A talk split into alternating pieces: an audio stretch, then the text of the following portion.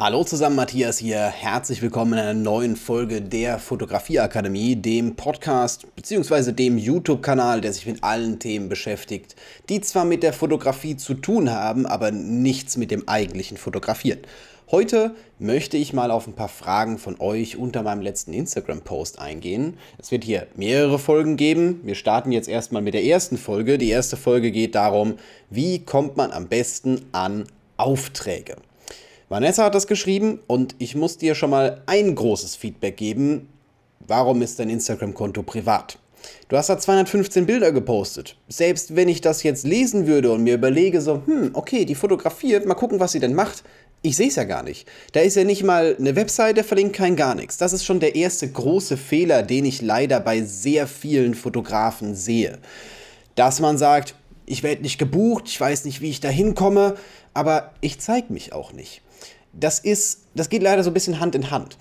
Überleg dir mal erst einmal, wen, was du, was du anbieten möchtest, von wem du gebucht werden willst. Das ist am Anfang relativ, äh, was heißt relativ? Das ist eigentlich das Wichtigste, was du am Anfang wissen solltest. Und dann geht die Strategie einfach weiter. Was wollen diese Leute haben? Und ja, wo finde ich diese Menschen? Wo sind diese unterwegs? Was machen die? Wie erreicht man die am besten? Das ist jetzt bei Business-Leuten recht einfach. Man weiß meist, auf welchen Netzwerken die unterwegs sind. Man weiß meist, welche Art von Bildern die in dem Moment sehen wollen. Ähm, halt in dem Moment Business-Porträts, sowas in der Art. Wenn man das auf Instagram oder auf der Webseite oder sowas sieht, dann äh, ja, ist klar, man kann diese Person für Business-Aufträge buchen. Darauf wollte ich hinaus was ist jetzt mit anderen Leuten? Bei Brautpaaren finde ich persönlich ist es so ein klein bisschen schwierig. Ich beziehe mich gerne auf Brautpaare, weil die Hochzeitsfotografie ein großer Part von meinem Geschäft ist. Ähm, bei Brautpaaren ist es schwieriger, weil man weiß ja normalerweise nicht, wann ein Paar heiratet. Das wissen die selber manchmal nicht genau, aber trotzdem kann man es so ein klein bisschen festmachen. Zuerst einmal ähm, ich habe viele Aufträge, meist auch von Paar-Shootings. Ich fotografiere ein Paar, die werden sich dann irgendwann verloben, die werden vielleicht irgendwann mal heiraten. Nicht alle, klar, aber ein paar davon. Äh, ich glaube bisher so fast zehn Hochzeiten sind aus einem Paar-Shooting entstanden, jetzt in den letzten zwei, drei Jahren. Ähm, oh, ich muss drei, vier Jahre sagen, weil Corona ist ja eingeschlagen. Egal. Ähm, ja, so komme ich auf jeden Fall an Aufträge mit ran. Nicht an ganz so viele, aber das schadet ja in dem Moment auch nicht, da in diese Schiene so reinzukommen. Aber Brautpaare brauchen meist eine Hochzeitslocation. Brautpaare brauchen meist einen Standesbeamten, meist jemand, der irgendwie Deko macht, Florist oder sowas in der Art. Die brauchen eine Hochzeitslocation, die brauchen einen DJ, die wollen vielleicht auch einen Videografen haben.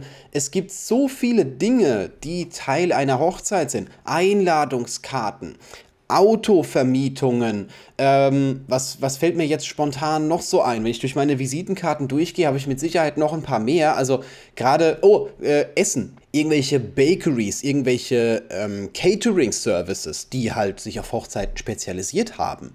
Man kann sich mit denen connecten das funktioniert relativ gut. Also klar, das ist jetzt halt eine Möglichkeit. Was aber essentiell wichtig für diese ganze Geschichte ist, egal mit wem du dich connectest, egal wo du dich in dem Moment aufhältst und wenn du einen Platz auf einer Hochzeitsmesse buchst, du brauchst ein entsprechendes Portfolio.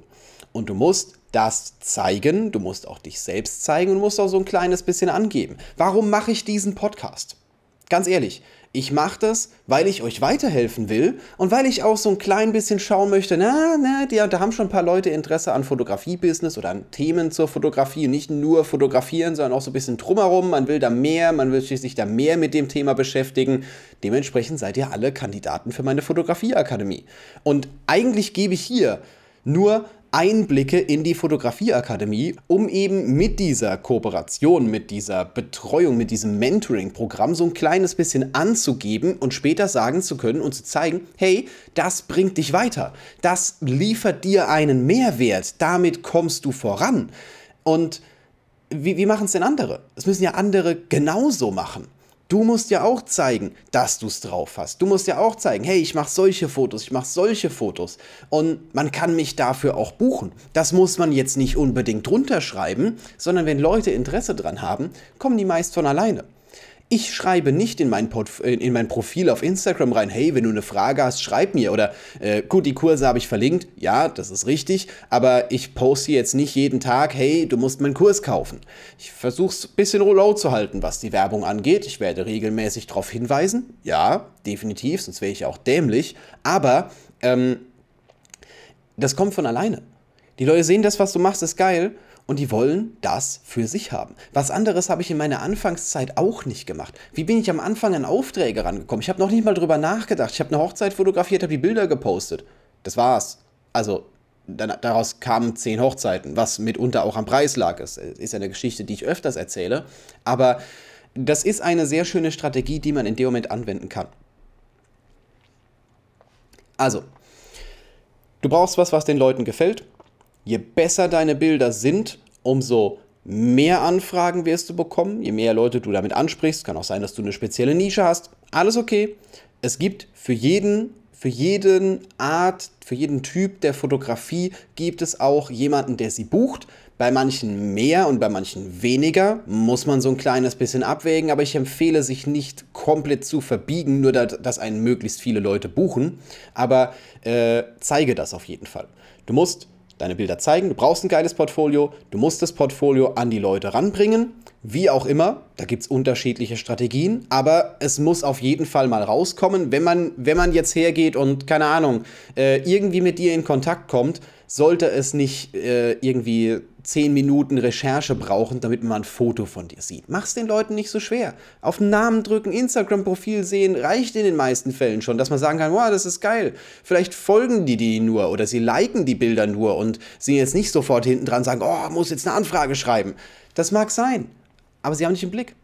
Und dadurch, dass du regelmäßig aktiv bist, sehen das nicht nur mehr Leute, sondern sehen das die Leute auch öfters. Und wenn da mal Zeit ist für einen Auftrag, weil man gerade sagt, hey, ich brauche was, ich habe einen Bedarf, dann ähm, ja, schlagen die in dem Moment bei dem zu, dem sie folgen, von dem sie regelmäßig Bilder sehen, von dem sie regelmäßig geile Arbeit sehen. Also das ist dann der nächste Schritt.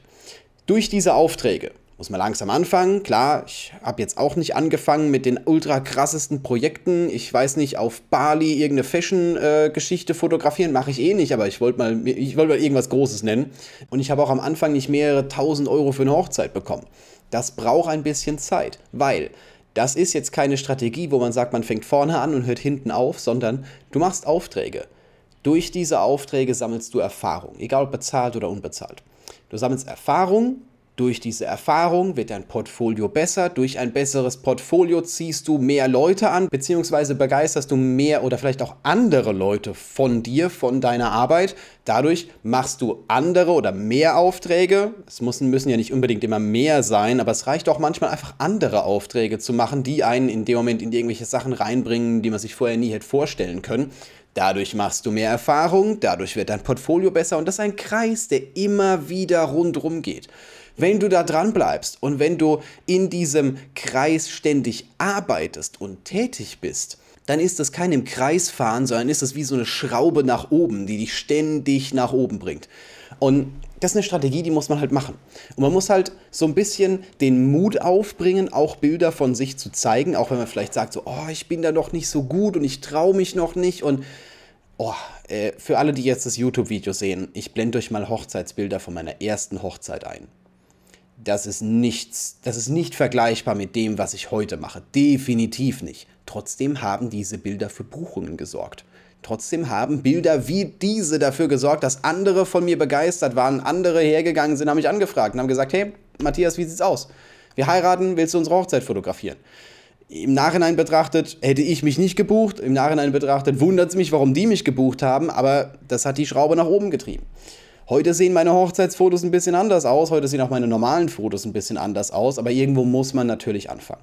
Also, es ist kein Problem, mit Kunden zu kommen. Man braucht eigentlich nur Mut, sich zu zeigen und ein bisschen Geduld.